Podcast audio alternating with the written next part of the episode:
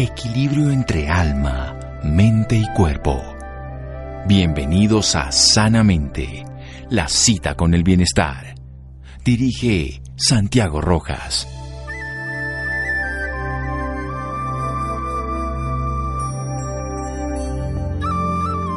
Cuando gozamos de salud, fácilmente damos buenos consejos a los enfermos. Tácito. Buenas noches, estamos en Sanamente de Caracol Radio. Un dolor de cabeza, dice uno cuando tiene algún tipo de problema. Pero hay unos dolores de cabeza muy específicos. Vamos a hablar sobre ellos. A propósito de que el domingo pasado en el mundo se hablaba de este Día Mundial de este tipo de dolor de cabeza, la llamada migraña. Y para eso hemos contactado a una neuróloga clínica de la Universidad CES en Medellín. A lo largo de su carrera se ha especializado en áreas de mayor impacto y experiencias en dolores de cabeza, cefaleas y enfermedades desmilenizantes, como por ejemplo la esclerosis múltiple.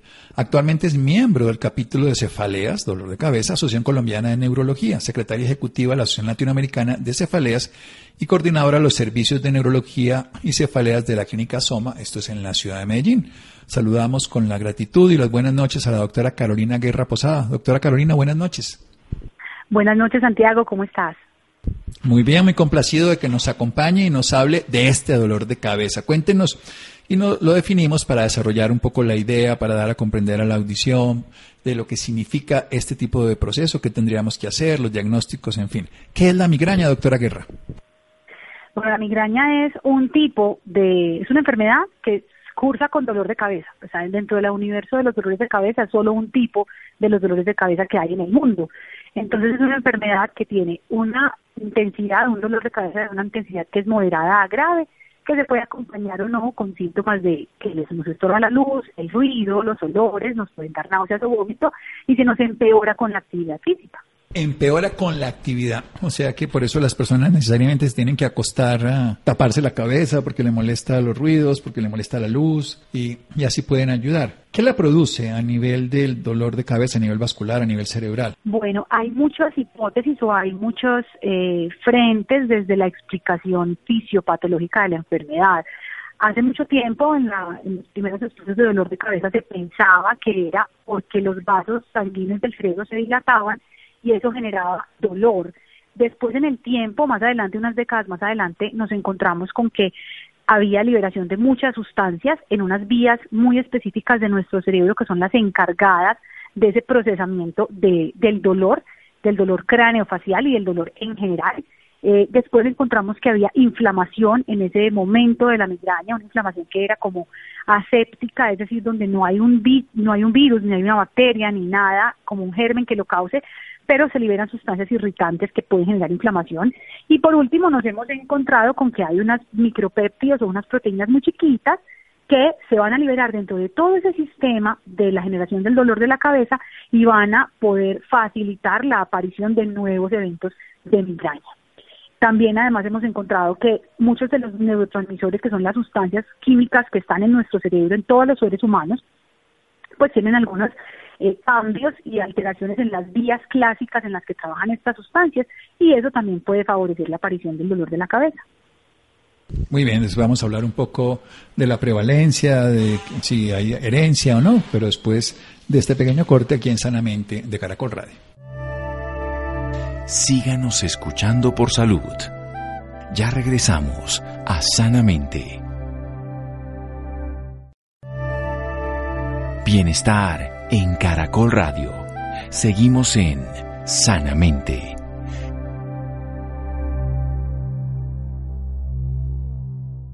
Seguimos en Sanamente de Caracol Radio con una neuróloga clínica de la Universidad CES de Medellín y además miembro del capítulo de Cefaleas, Asociación Colombiana de Neurología, secretaria ejecutiva de la Asociación Latinoamericana de Cefaleas y coordinadora de los servicios de neurología y cefalea en Medellín de la clínica Soma. Nos está hablando de una enfermedad que cursa con dolor de cabeza, donde puede ser intensidad moderada a grave, que puede ser agravada por la luz, por los ruidos, por ciertos olores y por el movimiento. Las hipótesis han cambiado, dilatación de los vasos, liberación de sustancias que generan dolor, inflamación sin infección, irritación de toda la zona, pero hoy estamos viendo que hay unos micropéptidos y unas proteínas y por eso seguramente los tratamientos se van modificando de una manera más favorable.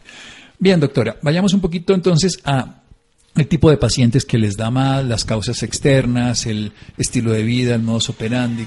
y cómo se presenta en, nuestros pacientes. ¿Cuáles son las características para diferenciarlos de otros dolores de cabeza, como las tensionales o lo que sea así?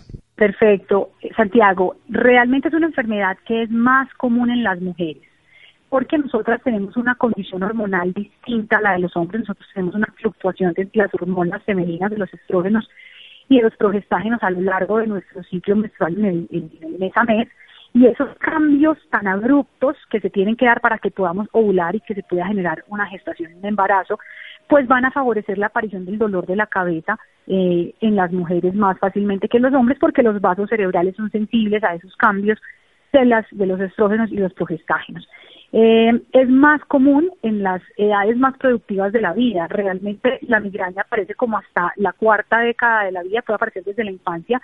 Y luego hay un nuevo pico hacia la tercera edad, pero no es tan frecuente ese, ese segundo pico en la tercera edad, es más en esa segunda o tercera década de la vida de las mujeres específicamente, eh, aunque también obviamente hay hombres que padecen de la enfermedad, pero la proporción es, es mucho menor eh, es una enfermedad que es más eh, fácil encontrarla en mujeres obesas, en mujeres solteras.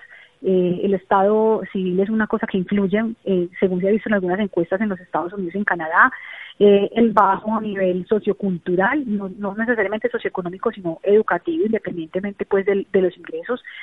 los pacientes que tienen ansiedad, depresión, trastorno afectivo bipolar, que tienen insomnio, que tienen apnea de sueño, son pacientes que son más propensos a tener el dolor de la cabeza. Hay otra cosa que acompaña mucho a estos pacientes y es el sobreuso de los analgésicos. Como aparecen y aparecen episodios de dolor de cabeza, la gente empieza a consumir analgésicos que son generalmente de venta libre, eh, sin ninguna eh, restricción, muchas veces se, sobredosifican y después de cierto número de pastillas en el mes empieza a aparecer una cosa que se llama dolor de cabeza por sobreuso de los analgésicos, que acompaña casi siempre a las migrañas crónicas, que son aquellas que tienen más de 15 días en el mes y que es posiblemente un dolor de cabeza de mucho más difícil control. Tú me preguntas sobre cómo diferenciarlo de otros tipos de dolores de cabeza. Habíamos hablado al principio que la migraña es una, un pequeño planeta dentro de una galaxia de dolores de cabeza, por decirlo de alguna manera.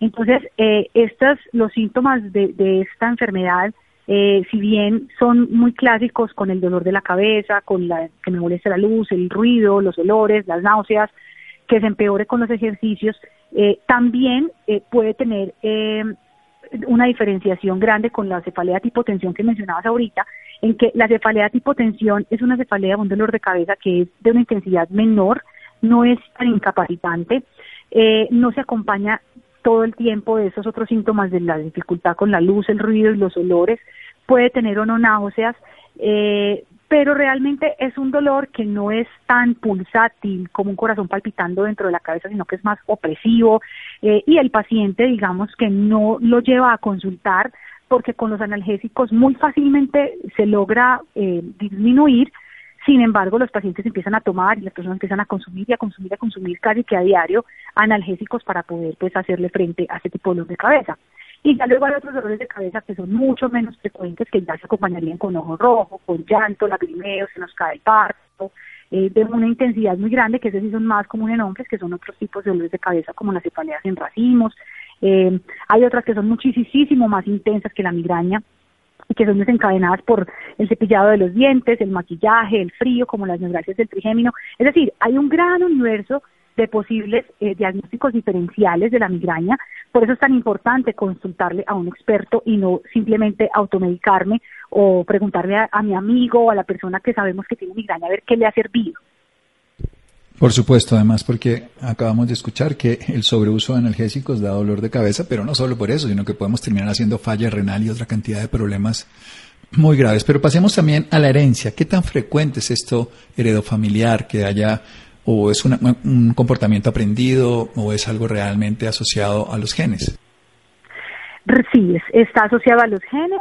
Eh, no podemos decir que hayamos encontrado un específico gen para la migraña, no digamos que hay un pool de muchos genes que nos hemos encontrado relacionados con la aparición de la migraña y con esas diferentes, eh, digamos, causas que explicamos antes en el programa. Entonces, eh, es muy común que si yo tengo un padre o una madre con dolor de cabeza, yo pueda tener una mayor, un mayor riesgo de heredar esa condición que una persona que no lo tenga. Hay muchas personas que dicen, pero es que yo soy la primera persona en mi familia que tiene migraña, entonces esto no es hereditario. No, lo que pasa es que están los genes, pero no en todas las personas los genes tienen que expresarse. Es decir, está como en una en una en un lugar recesivo de mis genes y por eso yo no hago dolor de cabeza, pero mi hermana, por ejemplo, sí logra tener más dominancia de esos genes que se han asociado un poco a migraña y sí logra manifestar el dolor. Entonces, sí es una enfermedad con un componente hereditario y no solamente hereditario, sino que hay cosas dentro de la epigenética que pueden favorecer la aparición del dolor de la cabeza. Bien, dentro de la epigenética, ¿qué quiere decir? Es la manera en que interpretamos nuestros genes y cómo los desarrollamos. Vamos a hacer otro pequeño corte aquí en Sanamente de Caracol Radio para seguir hablando con la doctora Carolina Guerra a propósito de la migraña, algo que se habló en el mundo el pasado domingo 12. Es un tipo de dolor de cabeza muy característico, más frecuente en mujeres, eso hay que entender toda la parte hormonal, vamos a hablar un poquito de eso generalmente pulsátil, con, ruidos, con luz, con náuseas, con trastornos, dolores y agravado por el movimiento. Seguimos en Sanamente de Caracol Radio. Síganos escuchando por salud. Ya regresamos a Sanamente. Bienestar en Caracol Radio. Seguimos en Sanamente.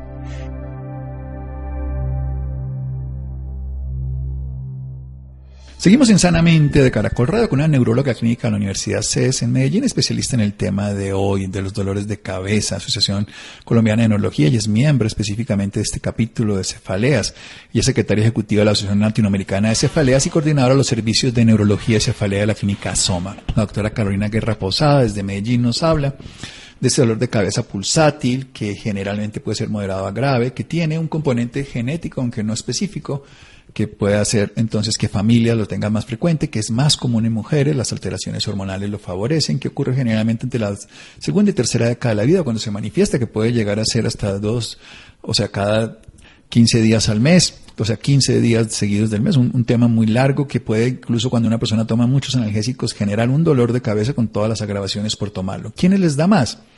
Pues además de las mujeres, se ha visto que solteras o con bajo nivel educativo o cuando tienen ya trastornos de enfermedades mentales, puede ser enfermedad bipolar o pueden tener trastornos ya como depresión o síntomas también de ansiedad e incluso en pacientes con insomnio o trastornos del sueño y apneas. Nos está hablando que hay unas proteínas, unos micropéptidos que son los que generan este tipo de dolor y que favorecen pues este proceso de enfermedad. Quiero hablar un poquito de esa parte hormonal, precisamente que tienen que ver ahí vienen esos pulsos estrogénicos y que tiene que ver el metabolismo, las alteraciones del metabolismo de los cuerpos cetónicos o del azúcar en el cerebro, doctora Carolina Guerra.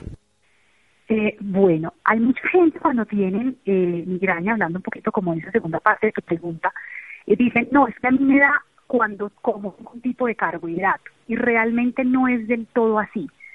Nosotros cuando tenemos migraña, antes de que aparezca la migraña, antes de que aparezca ese dolor florido, hay una cosa que se llama pródromo, o sea, unos síntomas que aparecen unos días o unas horas antes del dolor y que se pueden acompañar de una sensación de un, de un craving o de una necesidad de comer carbohidratos. Entonces, ¿qué sucede?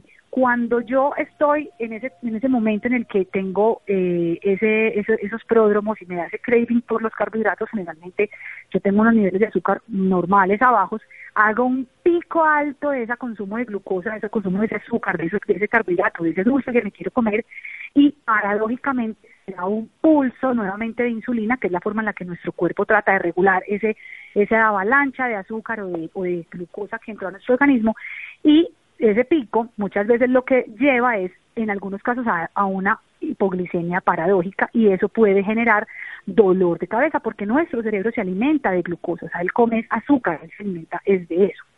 Cuando hablamos entonces nosotros de la parte hormonal, que es lo que me preguntabas inicialmente, entonces lo que se ha visto es que cuando tenemos una caída muy abrupta de los estrógenos, que es en el momento en el que vamos ya a tener el sangrado menstrual las mujeres, eso empieza a favorecer la aparición del dolor de la cabeza porque el endotelio de los vasos, las paquitas internas de los vasos sanguíneos se vuelven susceptibles a ese a esa falta abrupta de, los estrógenos y empiezan a eh, estimular especialmente los vasos que están en las meninges, que son las membranas que recubren nuestro cerebro, empiezan a llevar por esos vasos sanguíneos, los nervios que están alrededor de esos vasos sanguíneos, llevar esa señal de dolor hacia las regiones de nuestro tallo cerebral, que es como el gran centro de acopio de las, de las señales de dolor de cabeza, y de ahí, pues empiezan ya a catapultar más esa señal de dolor de cabeza que llega a otras regiones de mi cerebro, y por eso es que yo interpreto que tengo dolor de la cabeza. Además de eso, en todo ese momento que es como tan caótico desde lo hormonal, aparecen unas disfunciones de una, de una sustancia que se llama dopamina. La dopamina es vital en nuestro cerebro para muchas cosas, para nuestro estado de ánimo, para nuestra memoria, para nuestra atención. Incluso es muy importante para que nuestro cerebro le dé las órdenes al tracto gastrointestinal para que se mueva. Entonces, muchas veces esa disfunción de la dopamina me lleva a que yo tenga ese tránsito intestinal lento cuando tengo el dolor de la cabeza y favorezca la aparición de las náuseas y por eso cuando yo me tomo los analgésicos que siguen el dolor más horrible no me funcionan porque no logro absorberlos, porque no se logra mover mi tracto gastrointestinal para poder absorber estos, estos medicamentos. Y además de eso, como tenemos esa alteración de la dopamina, que es esa sustancia que hablamos ahorita, y de la serotonina, mi, digamos, mi respuesta emocional frente al dolor va a ser muy poco favorable en ese momento, porque voy a estar triste, se me va a aumentar la ansiedad, la depresión, voy a sentirme como con algo así como un poquito de síndrome premenstrual, eh, que está acompañando esos episodios de dolor. Entonces digamos que es una gran cantidad de cosas, es como una tormenta perfecta que se logra conjugar al momento de tener dolor de cabeza en ese cambio hormonal como tal. Bien, excelente doctora, muchas gracias. Por otro lado, ¿cómo es el tratamiento? ¿En qué consiste la búsqueda no solamente de quitar el dolor, que ya vemos que no siempre funcionan todos los analgésicos, en cada paciente encontrará, pero ¿cómo es la búsqueda esencial de ese tipo de manejo? Nosotros lo que hacemos es que primero miramos el paciente como un como cuando una persona va a un sastre, a hacerle un traje a la medida. Entonces, cada paciente será diferente al siguiente, porque yo tengo que considerar qué otras cosas tiene ese paciente que yo debo controlar para ayudarle a mejorar el dolor. Me explico. Es una mujer que tiene eh, ansiedad, depresión o insomnio, que además tiene obesidad o que tiene otras dificultades desde el punto de vista hormonal, yo diseñaría una estrategia de tratamiento que tratara de abarcar la mayor cantidad de esos problemas con la menor cantidad de medicamentos, ¿sí? Entonces, hay cosas que son farmacológicas, que son tomadas, medicamentos clásicos, hay cosas que son no farmacológicas y hay cosas que son naturistas también. O sea, aquí hay, como para los gustos, los colores, ¿sí? Lo que hay que aclararle a las personas es que todo ese arsenal terapéutico que nosotros usamos en dolor de cabeza a lo largo de los años fue un préstamo de otras enfermedades. Entonces usamos medicamentos que normalmente se usan para la presión arterial, otros que se usan para la epilepsia, otros que se usan para la depresión o para el trastorno bipolar, ¿sí? Entonces, la diferencia es que lo vamos a usar en unas dosis muy diferentes a las que usamos en esas otras enfermedades y que la idea es que tratemos como de mejorar esos niveles de esos neurotransmisores que hablamos ahorita dentro de nuestro cerebro. Y están las cosas como hablamos ahorita no farmacológicas, que son técnicas como el biofeedback o la estimulación magnética transcraneana, que las hacemos para tratar de ayudar a evitar la aparición de los dolores y también en la crisis como tal del dolor. Hay otras cosas que son procedimientos, bloqueos de nervios craneales, toxina botulínica, bloqueos esternopalatinos y las nuevas moléculas que han llegado, que también son inyectables, que son para evitar la aparición de los dolores y que se usarían una vez en el mes, en algunos casos cada tres meses en, los países que están disponibles. Y las cosas naturistas también son importantes porque hay personas que se les respeta que no quieran ninguna de esas otras opciones que dijimos ahorita, sino que quieran cosas más, eh, digamos, eh, dentro de dentro de lo que están de las hierbas, o de las plantas, entonces podemos encontrar que hay cosas como el feverfew, hay cosas como la coenzima Q, la riboflavina, el mismo magnesio, que se pueden utilizar para tratar de ayudarle a esos pacientes a evitar la aparición de los dolores. Y cuando estamos ante ya la crisis del dolor como tal, entonces tenemos que pensar no solamente en nuestro paciente, sino en la intensidad del dolor en la que está en ese momento. Porque no todos los dolores son iguales. Hay dolores que me incapacitan y me tiran a la cama dos días y hay dolores en los que sigue siendo intenso, pero yo puedo seguir mi vida, ¿sí? Y lo otro es, si en esa crisis yo estoy teniendo vómito, no estoy tolerando la vía oral, pues tengo que usar estrategias que sean ya inyectadas o intranasales, que me puedan ayudar sin la necesidad de pasar por ese metabolismo del primer paso del hígado, ¿sí? Entonces, digamos que tenemos varias herramientas, lo importante es que consultemos con un experto para que logremos hacer ese traje a la medida y que nos quede acotado a nuestras necesidades específicas. Sí, claro, la individualidad por un lado, pero por otro lado, por supuesto, la experticia del terapeuta, del médico para hacerlo. ¿Qué exámenes se le hacen de diagnóstico a una persona de este estilo mm, para que nos pueda mostrar algo? ¿Hay una forma de documentar esa alteración? Esa es la cosa, esto puede ser lo más decepcionante de alguna manera eh, para algunos de los colegas y de los, y de los pacientes. Porque resulta que este diagnóstico es un diagnóstico netamente clínico, entonces no necesitamos exámenes ni de sangre, ni resonancias, ni tomografías, ni otras cosas en el diagnóstico inicial. Yo voy a hacer uso de algunas de esas ayudas diagnósticas una vez tenga unas banderas rojas o naranjas dentro de la medicina del dolor de la cabeza que me digan este paciente se beneficiaría de yo hacerle una resonancia o una tomografía o incluso una punción lumbar. Pero a grandes rasgos, desde el principio, es completamente, digamos, inútil solicitar exámenes de orina o de sangre o resonancias o tomografías, eh, ¿cierto? Que son cosas que no me van a aportar porque va a estar normal, porque esto es una enfermedad que no es de la estructura del cerebro, sino de los circuitos. Entonces, esto muchas veces pues no lo vamos a poder ver ahí. Eh, y la gente dice, no, es que pronto es un aneurisma. Los aneurismas, hay que decirlo, solamente duelen al reventarse. La gente camina por la vida muchas personas con aneurismas cerebrales que se dan cuenta que las tienen en una necropsia o después de que se mueren por otra causa. Entonces los aneurismas solo duelen cuando se rompen. Otros dicen, no, es que es un tumor del cerebro. Los tumores cerebrales solamente van a doler cuando son tan inmensos, tan inmensos, que están aumentando muchísimo la presión dentro del cráneo. Pero para ese momento el paciente no solo tiene dolor de cabeza, está convulsionando, está ciego, o no puede movilizar un lado de su cuerpo, o está en coma. ¿sí? Entonces, hay que tratar de desmitificar muchos de los posibles diagnósticos asociados a dolor de cabeza. Lo que pasa es que el dolor de cabeza es un síntoma que acompaña a una grandísima cantidad de cosas, pero la migraña como tal es un diagnóstico clínico. El interrogatorio que hago yo como médico, del examen neurológico que hago también con mi, con mi experticia y con la historia construida de ese paciente y sus características eh, epidemiológicas y demográficas. Sí, muy importante además todo esto de los factores comunes o favorecedores en la apnea del sueño, el insomnio, el sobrepeso, la ansiedad, la depresión, porque si bien es cierto, termina siendo como un disparador, como un favorecedor de lo que se manifiesta. Hablemos un poco precisamente de otro tipo de técnicas, ya usted está hablando del, del biofeedback, de todo ese manejo que el paciente puede hacer por sí mismo, porque ya el uso analgésico queda restringido, escuchemos esto, al médico y el uso de ciertas terapias, bloqueo nerviosos al médico, no a la vecina, no al amigo y no es equivalente al del otro. Entonces hablemos de esas prácticas que puede hacer cada persona por sí mismo, que pueden influir para que mejore su estado, meditación, respiración, manejo de ansiedad, en fin. Sí, nosotros nos hemos encontrado en las diferentes evidencias recientes que técnicas como el mindfulness, la meditación, los ejercicios de respiración consciente, eh, ayudan mucho al momento de la crisis.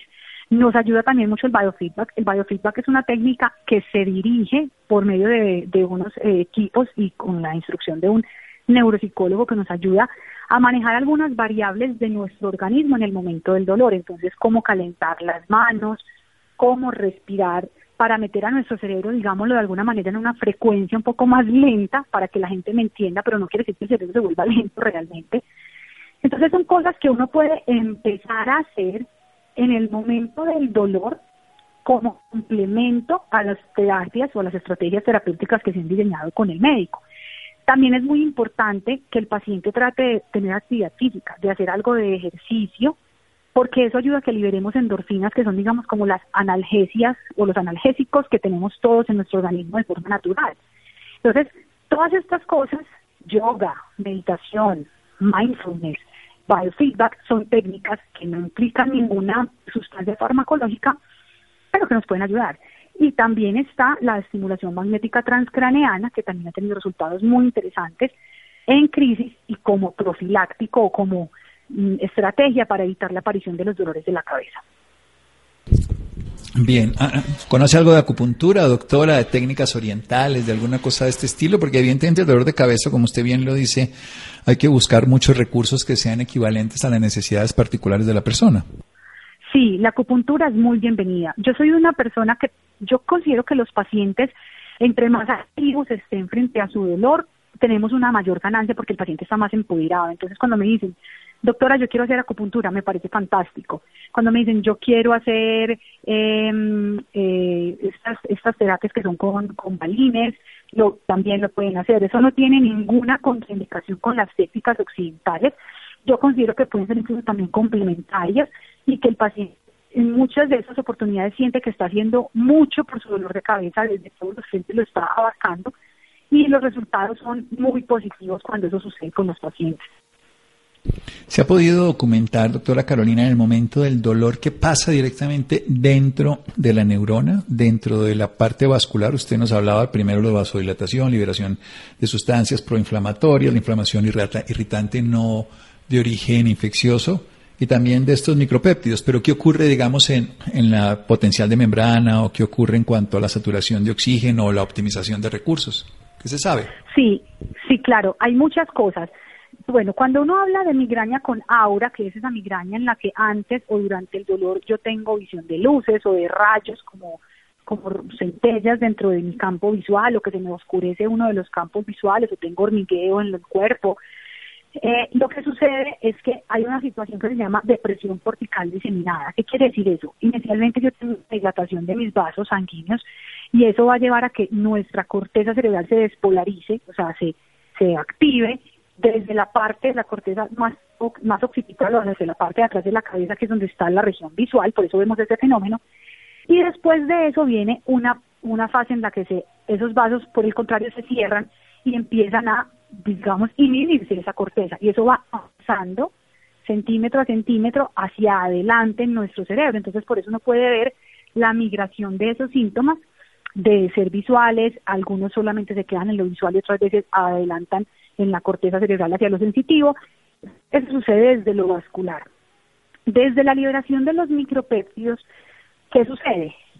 En las terminales nerviosas de ese sistema trigémino vascular, que es el que está implicado en esa interpretación del dolor o en esas vías que favorecen la aparición de la migraña, se libera una pequeña proteína que se llama CGRP.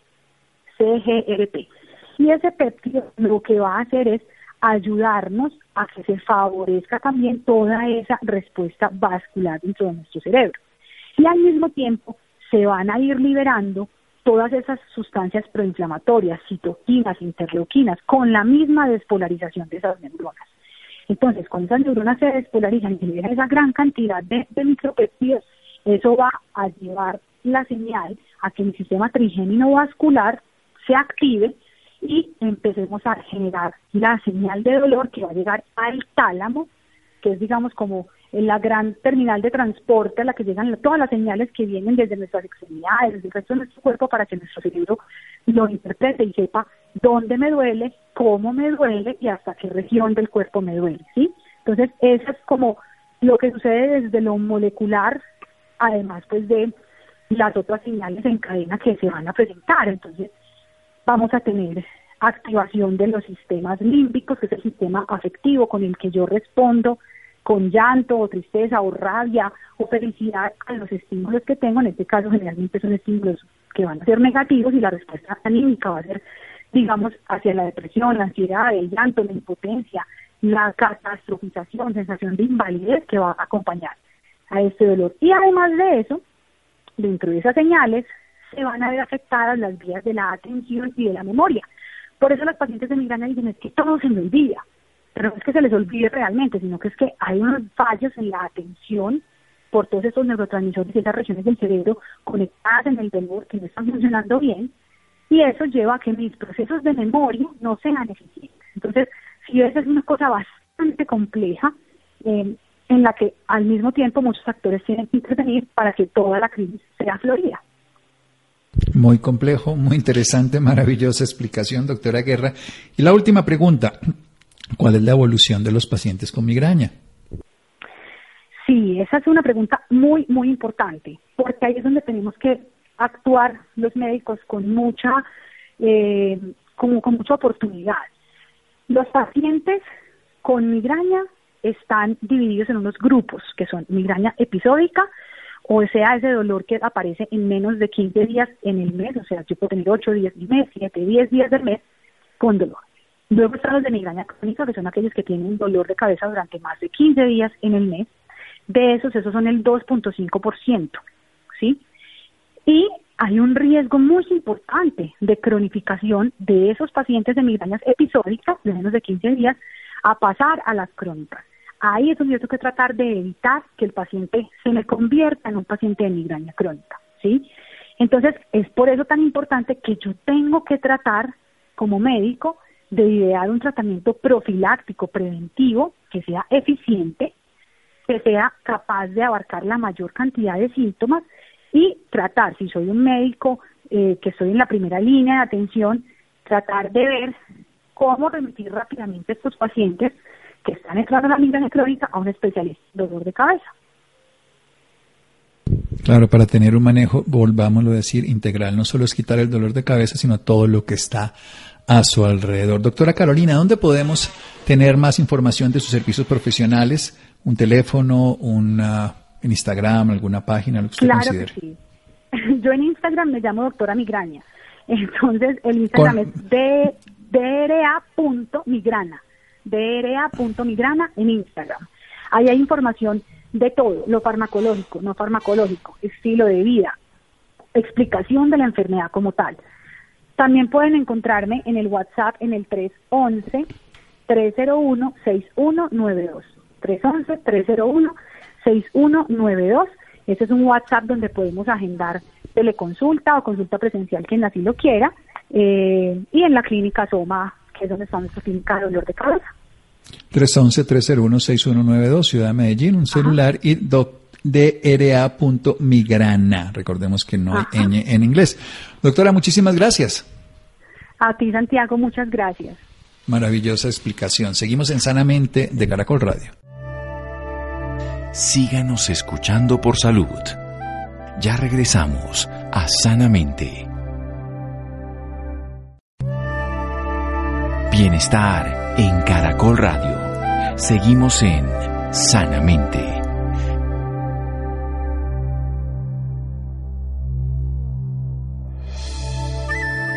Seguimos en Sanamente de Caracol Radio. Bien, precisamente si uno no se nutre bien de niño, no se nutre bien en la vida, puede terminar teniendo uno de estos problemas de alto costo para la salud que se puede prevenir, la osteoporosis, Laura.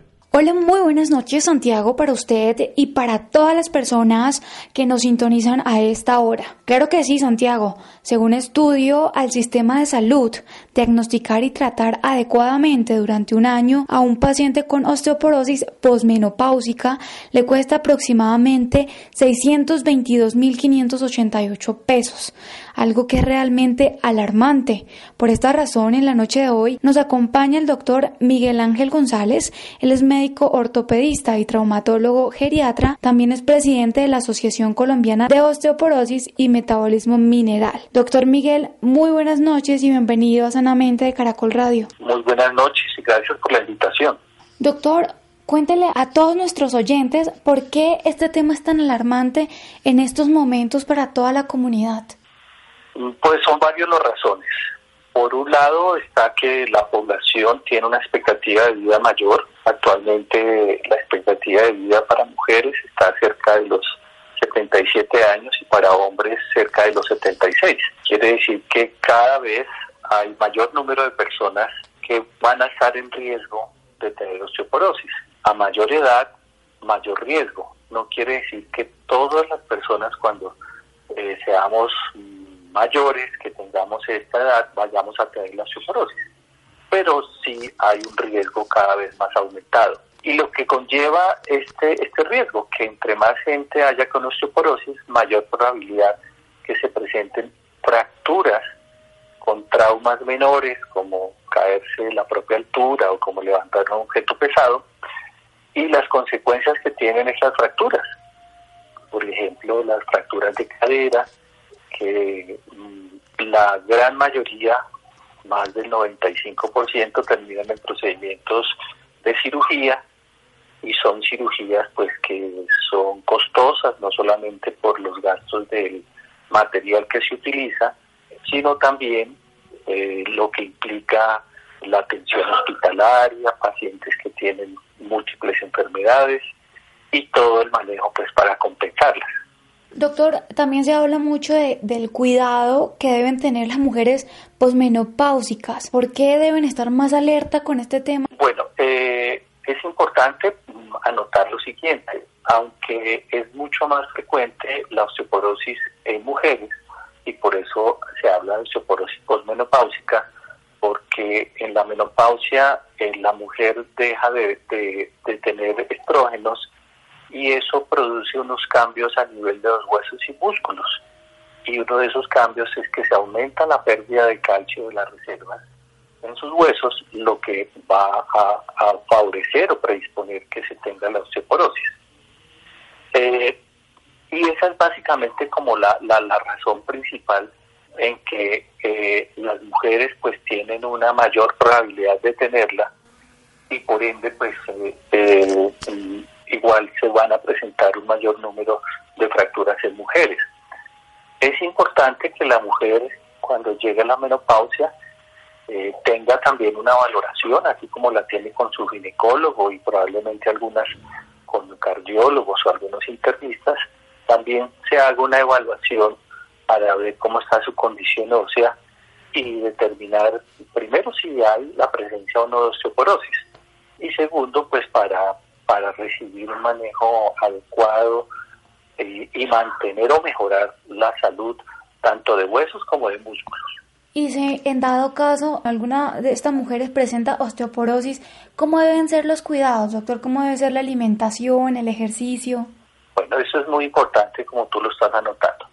El ejercicio debe ser una combinación de ejercicios, eh, lo que llamamos de contacto o apoyo, como por ejemplo es caminar o, bailar, que también es una muy buena actividad.